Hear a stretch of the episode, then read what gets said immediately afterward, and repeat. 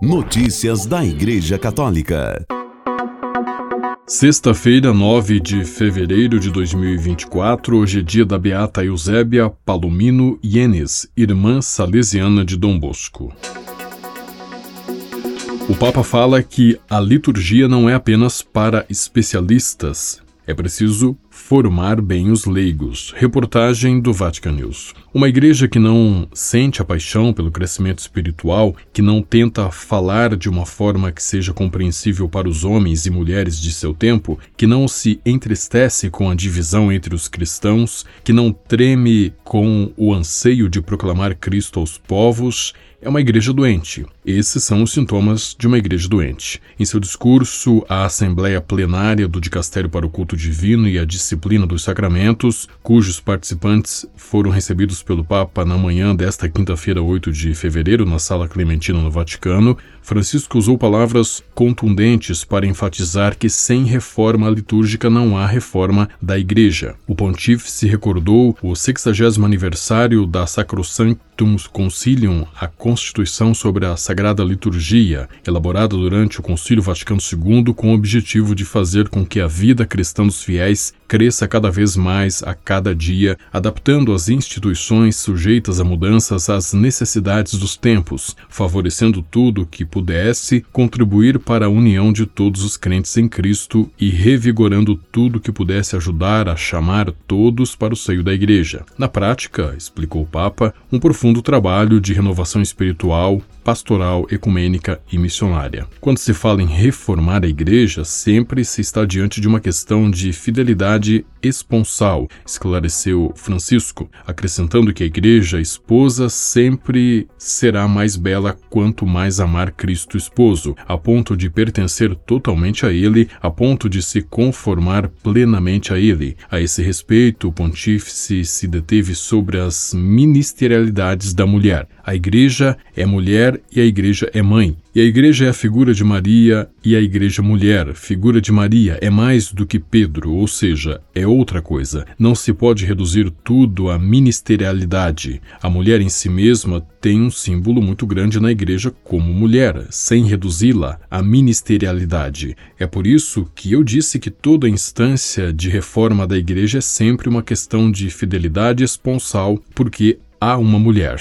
Como os padres conciliares que abordaram o tema da liturgia, o lugar por excelência onde encontrar o Cristo vivo, exortando a formação dos fiéis e promovendo ações pastorais, o Papa também insistiu na necessidade da formação litúrgica e ressaltou a importância que ela tem para todos. Não se trata de uma especialização para alguns especialistas, mas de uma disposição interior de todo o povo de Deus. Isto, é claro, não exclui que haja uma prioridade na formação daqueles que, em virtude do sacramento da ordem, são chamados a ser mistagogos, ou seja, a tomar os fiéis pela mão e acompanhá-los no conhecimento dos santos mistérios. Para Francisco, é essencial que os pastores saibam conduzir o povo ao bom pasto da celebração litúrgica, onde o anúncio de Cristo morto e ressuscitado se torna uma experiência concreta de sua presença transformadora da vida, e por isso pede que, no espírito de colaboração sinodal entre os dicastérios, esperada na Praedicat Evangelium, a formação litúrgica dos ministros ordenados seja tratada também com o dicastério para Cultura e a Educação, com o Dicastério para o Clero e com o Dicastério para os Institutos de Vida Consagrada e as Sociedades de Vida Apostólica, de modo que cada um possa oferecer a própria contribuição específica. Isto porque, sendo a liturgia o ápice para o qual tende a ação da Igreja e, ao mesmo tempo,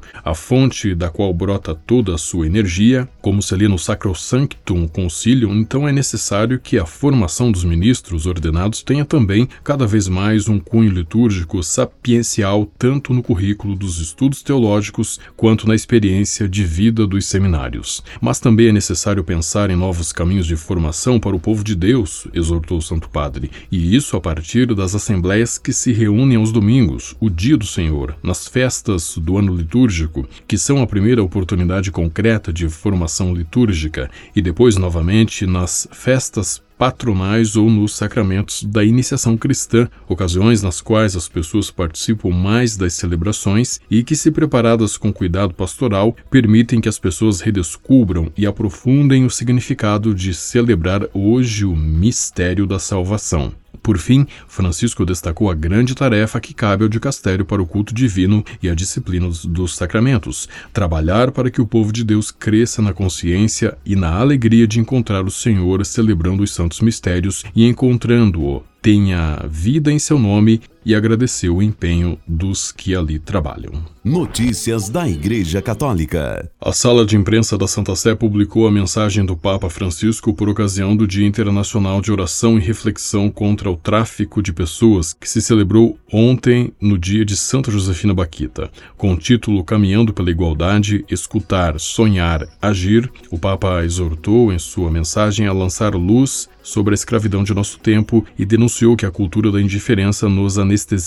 Ele também disse que é possível combater o tráfico e destacou que para isso é necessário chegar à raiz do fenômeno, erradicando as causas. Notícias da Igreja Católica. A Corte Constitucional do Equador aprovou na quarta-feira, 7 de fevereiro, a despenalização da eutanásia em resposta à ação movida por Paola Roldan, uma mulher que sofre de esclerose lateral amiotrófica, a ela, uma doença degenerativa incurável. A Corte Constitucional passou por cima da Constituição para ir contra os vulneráveis, neste caso os doentes com doenças crônicas terminais no Equador. Aproveitaram-se de um caso específico de uma pessoa com uma doença irreversível para solicitar o acesso à eutanásia, disse Marta Cecília Villafuerte, fundadora e diretora nacional de Família Equador, à agência ACI. Segundo a líder Provida, este é um golpe muito duro contra a dignidade humana e os direitos constitucionais dos equatorianos. Notícias da Igreja Católica. Desde a última quinta-feira, 1 de fevereiro, dois padres claretianos permanecem em cativeiro depois de terem sido sequestrados na sua casa paroquial da da diocese de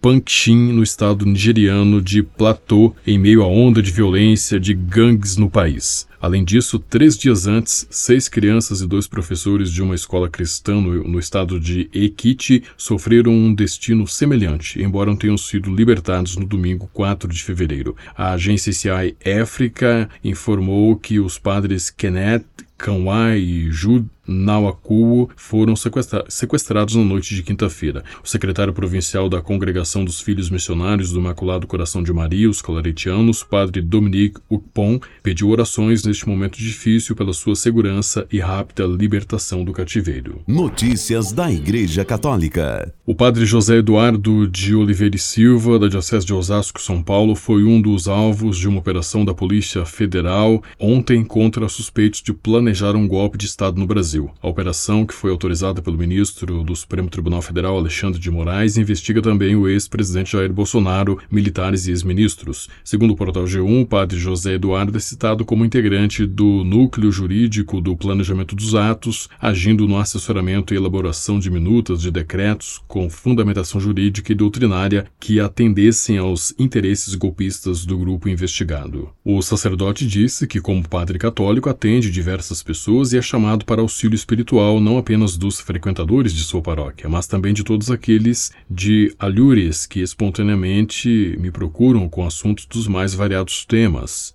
como é meu dever, preservo a privacidade de todos eles, visto que os dilemas que me apresentam são sempre de foro interno. Notícias da Igreja Católica. A Câmara Superior do Tribunal Eleitoral do Poder Judiciário da Federação do México confirmou na quarta-feira, 7 de fevereiro, a sentença contra a deputada Maria Teresa Castel por chamar Salma Luevano, deputado do Partido Governista Morena, que se identifica como mulher, de homem biológico.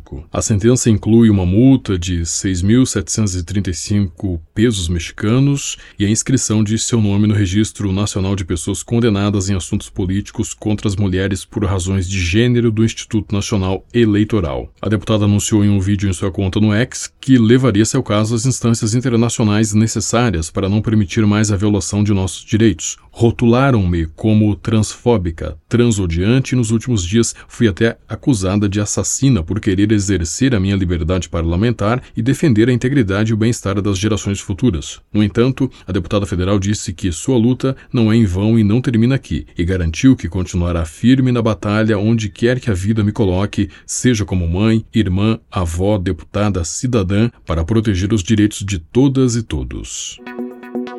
Com a colaboração do Vatican News e da agência ICI, você ouviu o Boletim de Notícias Católicas que volta na próxima segunda-feira. Notícias da Igreja Católica.